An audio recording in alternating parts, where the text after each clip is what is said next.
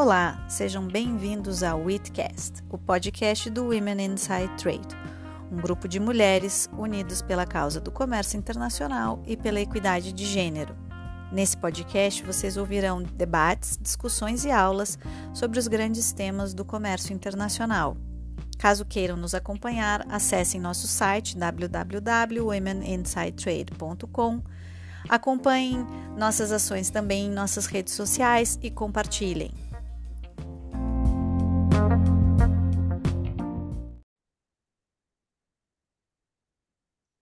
Bom, hoje a gente está é, fazendo um, um, episódio sobre os BRICS e sobre o que vem acontecendo com eles, e o, a UIT convidou para conversar um pouquinho sobre esse assunto Denil de Oliveira Rose Hacker, ela que é cientista política e diretora de pós-graduação da ESPM. Denil, é um prazer ter você aqui com a gente para ter essa conversa.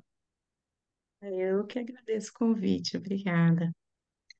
Denilde, a gente queria, acho que, explorar um pouco o assunto do, dos BRICS e do que vem acontecendo, especialmente no que se refere à expansão, né, do bloco. Mas antes de tocar propriamente na expansão, eu queria, acho que seria interessante fazer um retrospecto sobre o BRICS, né, né, que, para que ele veio, o que, a que ele se propõe, é, né, qual foi a pedra fundamental dos BRICS na, na sua origem, para daí a gente chegar nos dias de hoje.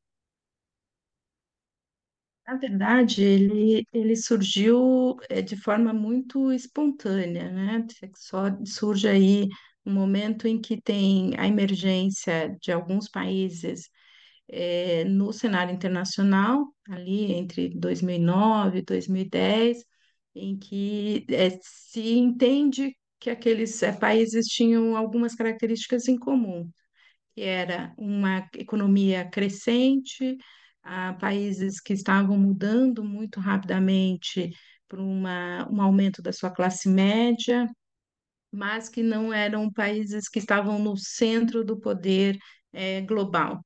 Né? Então, foi, foi cunhado um termo que envolvia Brasil, é, China, Rússia e Índia, né? e por isso é, acabou pegando a, a primeira letra de cada um dos países para definir que esse agrupamento de países.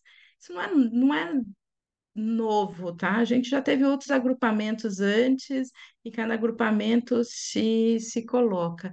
É, a partir daí, esses países, né, ao serem reconhecidos como forças importantes, iniciaram um processo de aproximação maior, muito, um arranjo ainda muito pouco formalizado para a construção é, de uma agenda comum, de país, o que que eles tinham, e a grande questão naquele momento era o que que esses países tinham em comum para levar e ampliar a sua capacidade de diálogo e força no cenário internacional.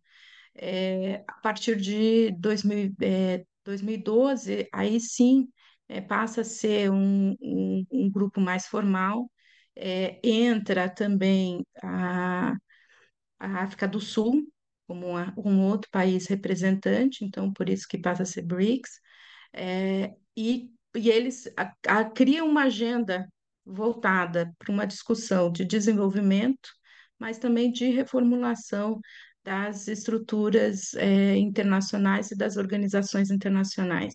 Ah, o que é o grande mote nesse para os países dos BRICS era mudar é, as instituições internacionais para que elas pudessem refletir essa nova dinâmica de poder com países mais é, que não eram os, os, países centrais no, no bloco. Então, então é, é, esse é o grande construção, e aí a partir daí eles vão fazendo reuniões e vão criando as estruturas dentro do, do dessa desse agrupamento inicial. Tá? É, e a grande momento é a formação do, do Banco de Desenvolvimento, que aí vai ser chamado de Banco dos BRICS, é, em que ele dá uma, uma estrutura de fato e uma capacidade de ação conjunta. Ah, mas nunca, até, até muito recentemente, esses países tiveram ações coletivas fortes, né? porque apesar de, de terem pontos em comuns, eles também têm muitas divergências. É, e esse sempre foi um, um fator de dificuldade. É, o, que vai acontecer nesse processo é que depois, com o aumento do poder chinês, é, a China entende que é um bloco que, que exige aí é, uma maior é, força e para isso eles propõem né, uma, uma ampliação do bloco, a entrada de novos membros.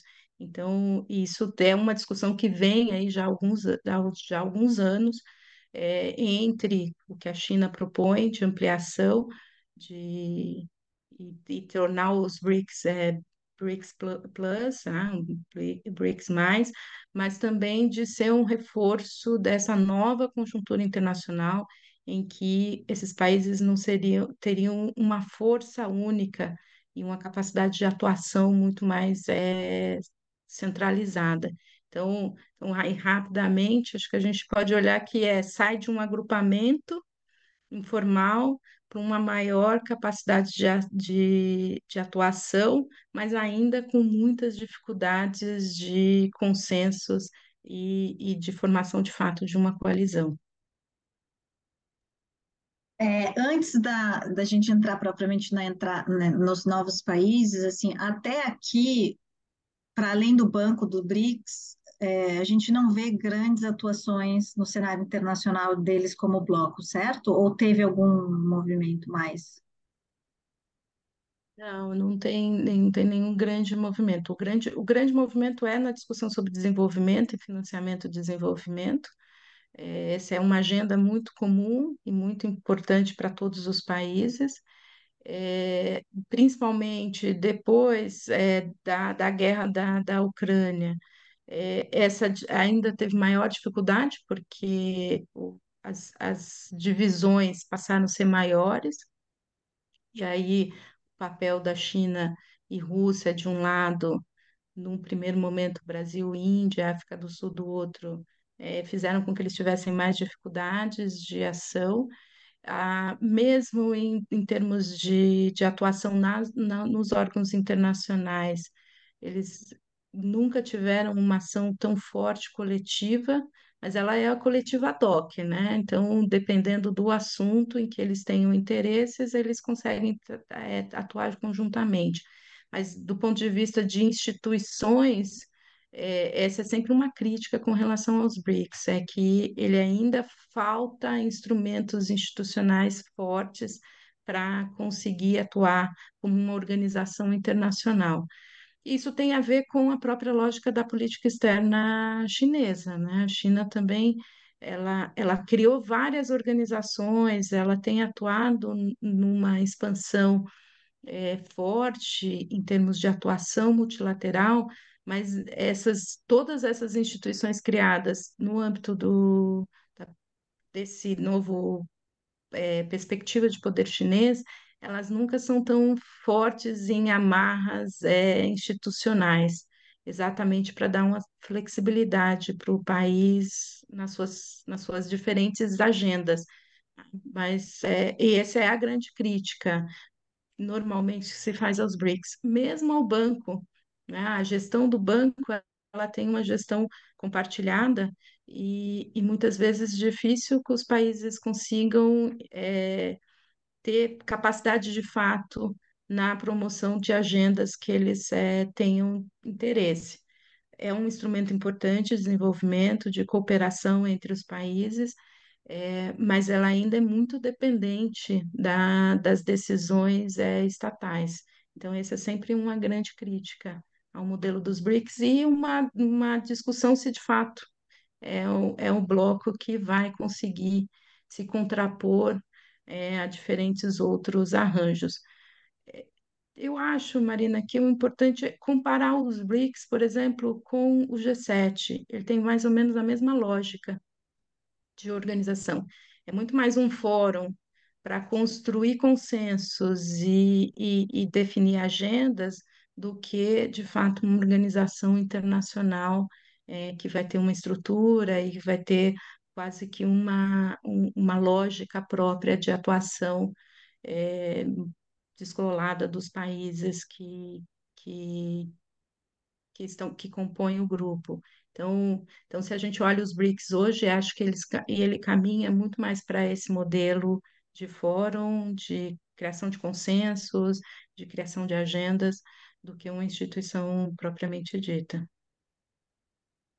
E aí é interessante essa comparação, porque né, a gente nunca fez, a gente não faz esse tipo de questionamento em relação ao G7, ao G20, ao G77, e, né, e às vezes, como o BRICS está em evidência, a gente tende a imaginar que pra, por ele estar em evidência, ele teria que estar mais institucionalizado, e não, talvez não necessariamente, né?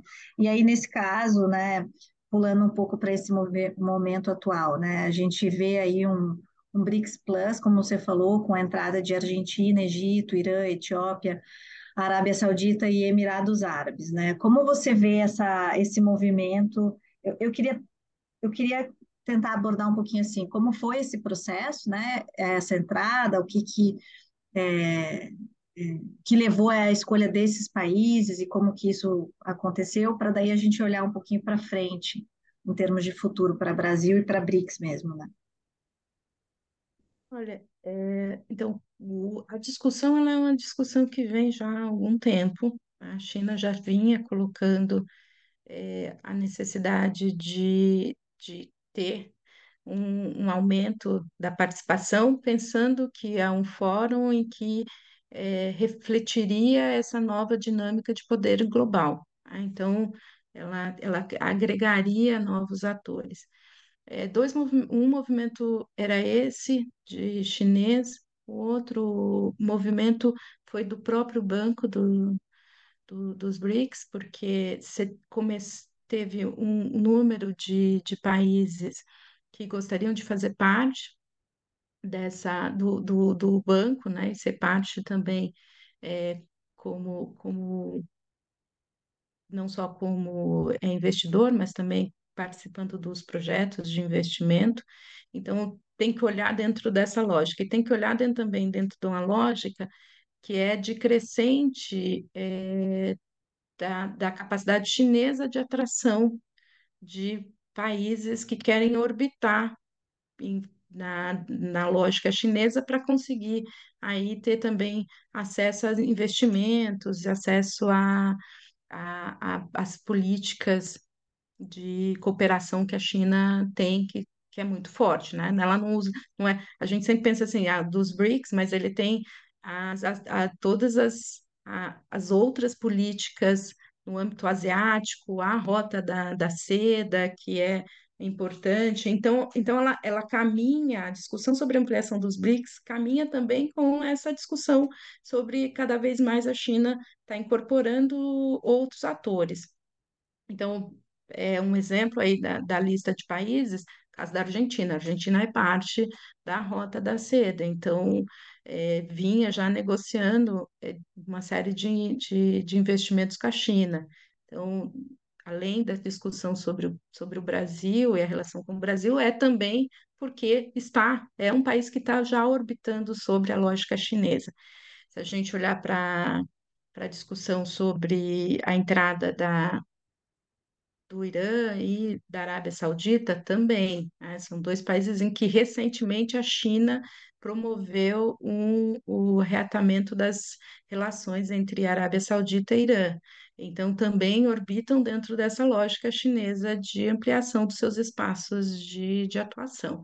É, então, então nesse, é, é, isso é paralelo a essa discussão de que precisa é, ampliar os BRICS que que acontece? O que que acontecia? Brasil e Índia eram a- tinham uma posição muito de cautela sobre esse processo.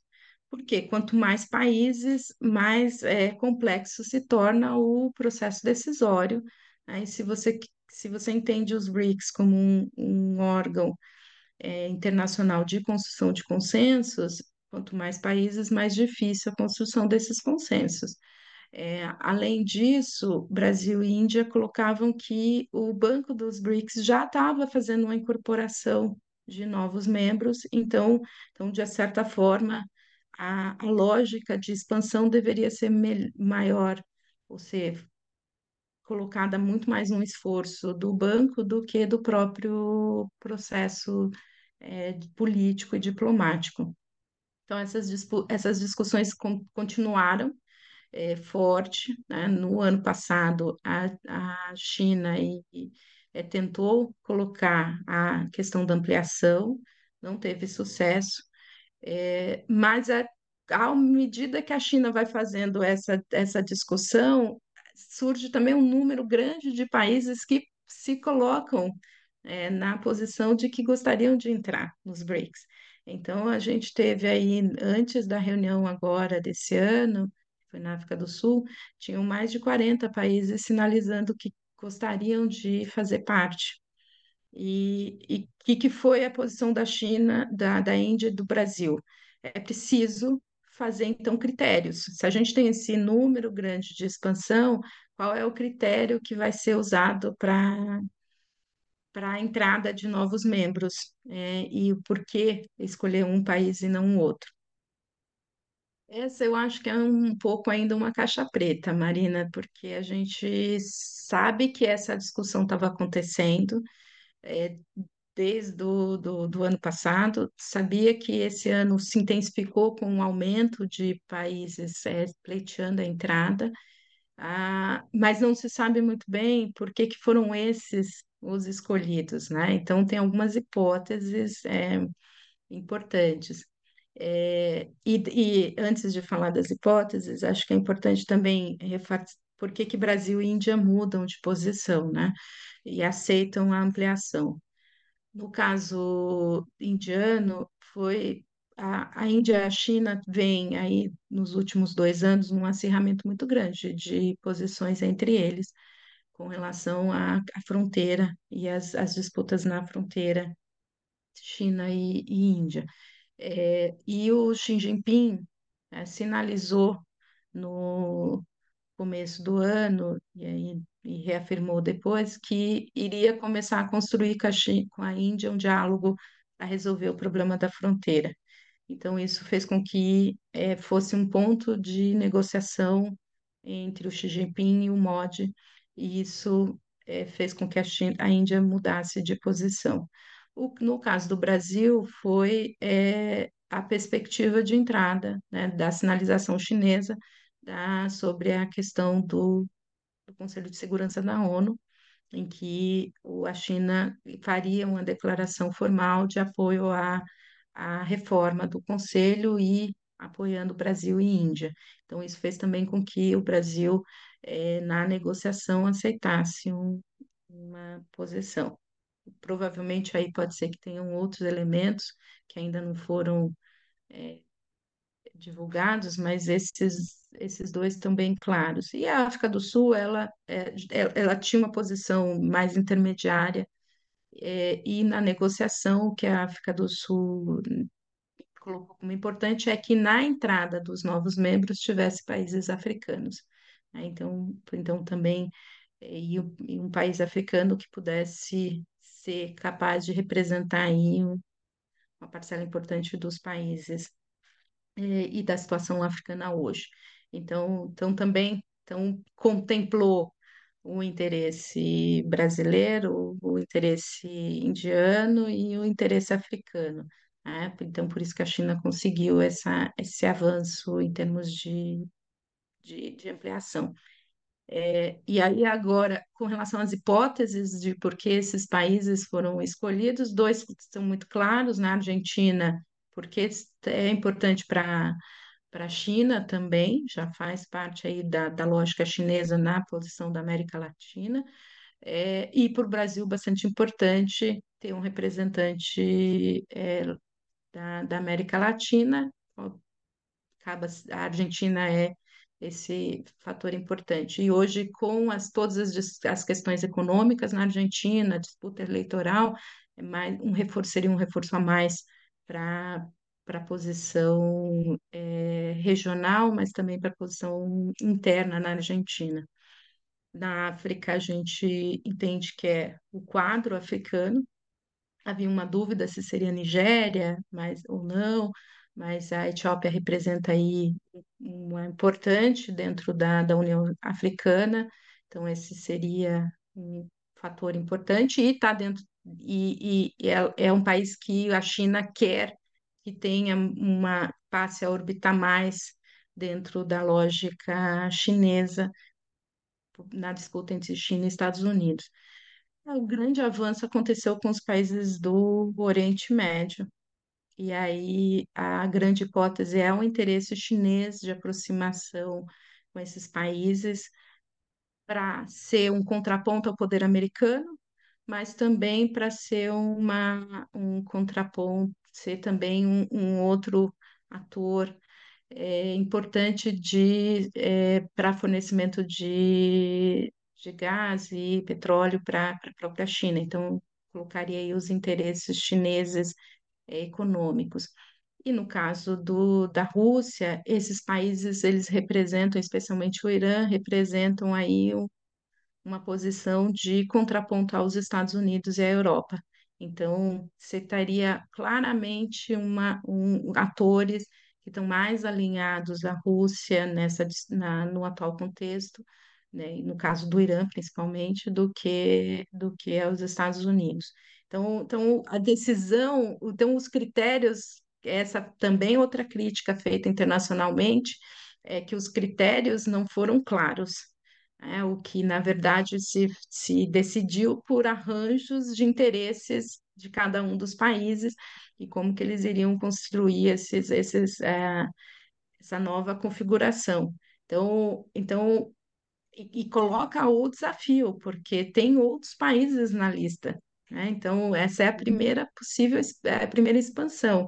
Se, se terá, se, é, se terá outra expansão, qual de fato vai ser o critério para entrada? Né? Então, todos os países, são só países da, da lógica sul-sul, é, serão países que estão em crescimento. É, então, é, a, o, esse processo de entrada é, tem sido muito discutido exatamente pela essa falta de critérios e, no final, a transparência sobre o, como que é o processo de, de entrada de fato.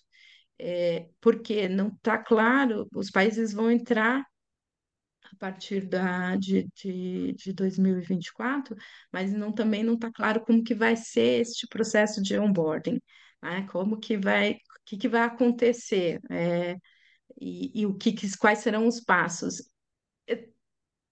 Minha hipótese aqui é que, como é um arranjo de um fórum político, é, esses critérios não vão ficar claros mesmo, porque sempre vai depender das circunstâncias de interesses e da capacidade de negociação que esses atores vão ter. Então, então essa acho que vai ser uma dinâmica com, que vai prevalecer dentro do, dos BRICS. É, e aí é como, como vai ser esse ajuste, acho que é a, outra questão que vai, que vai colo ser colocada. E tem, uma, tem uma, uma, um ponto que, que eu acho que se coloca, que diz respeito a como esses países vão se articular em bloco perante o mundo, né? a partir desse momento em que eles estão entrando, porque são agendas muito distintas entre si, né? As agendas são distintas, e aí a, a tua pergunta sobre o impacto né, internacional, ele foi visto com cautela. Se a gente olhar as grandes é, declarações públicas de cada dos principais aí atores. Por quê? Porque não fica claro. Primeiro, essa, essa discussão, né? Você tem um arranjo ainda mais. Se a gente já tinha dificuldade de consenso entre os países é, originários dos BRICS, é, imagina agora que a gente tem ainda um, novo nível de, é, de disputas e disputas regionais muito, muito pré-estabelecidas. Então, há, de fato, uma, uma preocupação se a efetividade que o bloco vai ter, que, ou que e a capacidade de atuação de fato. É, o que fica claro na, nessa lógica é que para a China e para a Rússia é um bloco de contestação. Né? Então, a entrada, especialmente aí olhando para a questão da, do Irã, é, é fortalecer essa lógica de contestação da, da ordem é, ocidental. E aí seria um contraponto entre os, os BRICS e o G7. Essa, isso, isso é um, uma hipótese que vem sendo colocada. Quando alguns outros, e principalmente o Brasil, vem reafirmando é, uma posição de que ele não é um bloco de contraposição e nem de contestação de uma ordem da, da, da ordem ocidental, mas que é uma força de, e uma voz para ser atuante na lógica de debates que impactam as, os países sul-sul. Então, seria uma força o que teria sido o G77 nos anos é, nos anos 70, a gente teria agora com os BRICS, né? Ser uma força de, de, de contraposição no sentido de trazer para o diálogo internacional e para a agenda internacional os interesses desses países, né? mas não de, de, de rivalização ou é, de capacidade de criação de blocos, né? Aí numa hipótese de que a gente estaria num bloco numa, numa nova Guerra Fria. Então, então essas duas hipóteses estão sendo colocadas é, e ela, ela, mas ela só depende, vai só, a gente só sabe, saberá como ela vai se estruturar se de fato como o grupo vai agir na, na enquanto grupo porque hoje eles não, não estão ainda formados enquanto grupo e esses países ainda não estão inseridos dentro dos BRICS, né? Então, então isso faz com que a gente tenha aí todas essas dúvidas. E para o Brasil, quando a gente pensa nesse, nesse, nesse crescimento, assim, para o posicionamento que o Brasil vem fazendo para o mundo, mas também internamente, especialmente na relação com a Argentina, como você vê? Você vê algum impacto, alguma, algum movimento diferente? É, não, eu acho que o que faz. Ela está dentro desse conjunto de, de posições que o governo brasileiro tem defendido, né? É, e de que é importante fortalecer esses fóruns e aí e todos esses fóruns que o Brasil possa ter papel de preponderância, de protagonismo e de, e de capacidade de agenda. É, vai depender muito da capacidade que o governo vai ter de fazer esse, é, é, essa lógica dual né, e de, de equilíbrio entre as posições que, que o Brasil defende junto aos Estados Unidos, junto a países europeus, e, de outro lado, essa lógica aqui de aproximação e maior é, protagonismo com, com os BRICS. Ah, é que eu, eu vou voltar um ponto, um ponto que eu acho que é importante. Eu olharia para a Índia nesse, nessa lógica. Eu acho que o mais, mais importante que o Brasil, neste jogo, do ponto de vista estratégico, internacional, é como a Índia vai conseguir conduzir esse processo. É, porque, porque hoje ela tem uma ligação muito forte com os Estados Unidos e com os europeus, e tem uma agenda muito complexa com a China mas também tem uma agenda de interesse econômico muito forte. Então, então é o país que hoje eu olharia para entender como que vai se dar a dinâmica, porque acho que eles é, vai ser a Índia que vai dar mais condições para a gente entender o quanto os BRICS ganha, terão capacidade de atuação conjunta e não. Acho que o Brasil ainda apesar do, da diplomacia brasileira estar tá retomando e estar tá voltando, ao cenário internacional, a gente ainda tem é, maior dificuldade de, de estabelecer esse processo. E, a gente pode perceber isso na, na visita do Lula agora na, na abertura da ONU. É, ele fez questão de ter né, essa a reunião com o Biden e uma agenda positiva com os Estados Unidos é para mostrar que nós estamos num, num, num, jogo estratégico que a gente tem interesses dos dois lados e vai tentar com, conciliar esses interesses. É, a, a, Índia ela tem tido mais sucesso em fazer essa, essa lógica porque ela está mais tempo fazendo do que o Brasil. Né? É, o, o, Lula, o, o Bolsonaro praticamente é, isolou o Brasil em termos de discussões internacionais. Então a gente está retomando agora esse processo.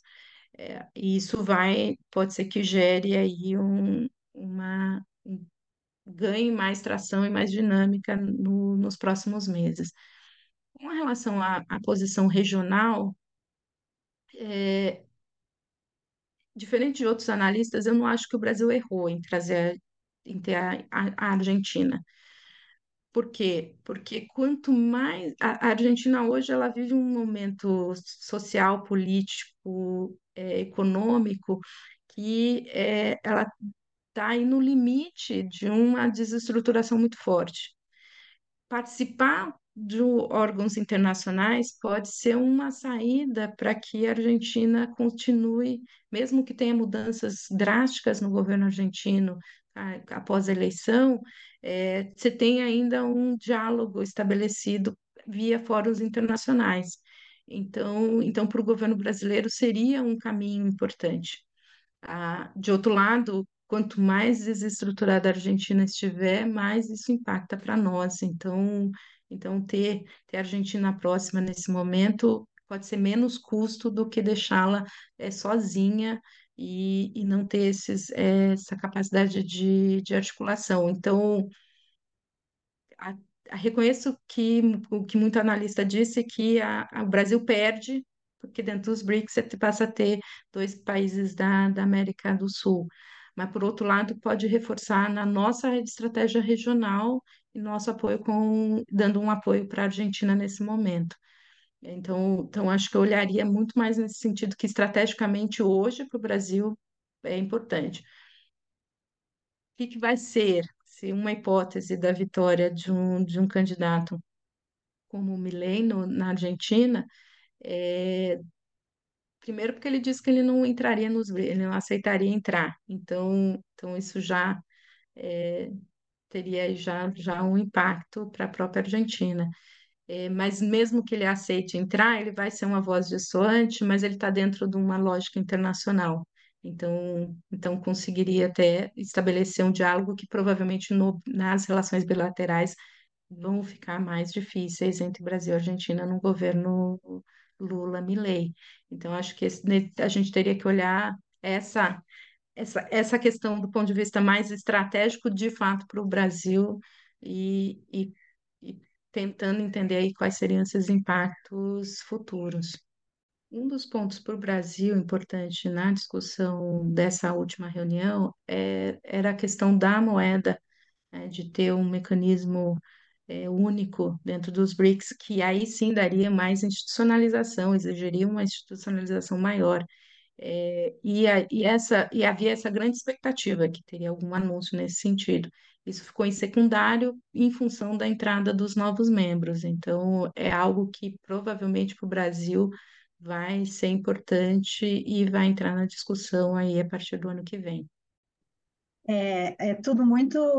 É, é, você falou do Biden, você falou do discurso do Lula na ONU, você falou da Rota da Seda, daí da situação interna da Argentina, e tudo está tudo interligado. Na verdade, daria para fazer um podcast sobre cada um desses assuntos que você mencionou, é, né, para além do que a gente está conversando sobre BRICS, eu queria, mas eu acho que essa é, um, é, uma conversa que pode ser continuada, mas eu queria até parar por aqui para dar para os nossos ouvintes absorverem muito do que está sendo conversado e já te convidar para próximo para uma próxima conversa para a gente de repente continuar isso no no decorrer aí dos meses em que essas políticas todas vão se desenvolvendo e queria te agradecer principalmente pelo, pelo teu tempo e por se disponibilizar a conversar um pouquinho sobre isso com a gente, Denilde. Muito obrigada.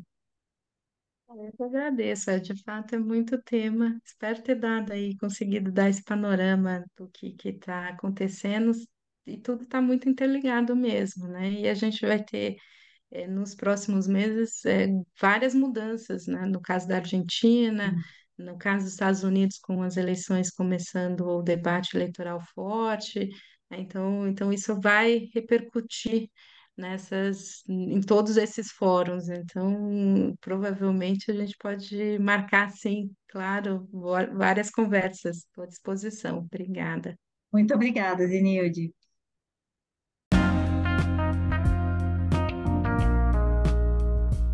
Esse foi mais um Witcast. Eu sou Marina Egídio de Carvalho, também faço parte do Woman Inside Trade e vou conduzir as conversas com nossos convidados em nosso podcast. Espero que vocês gostem e compartilhem.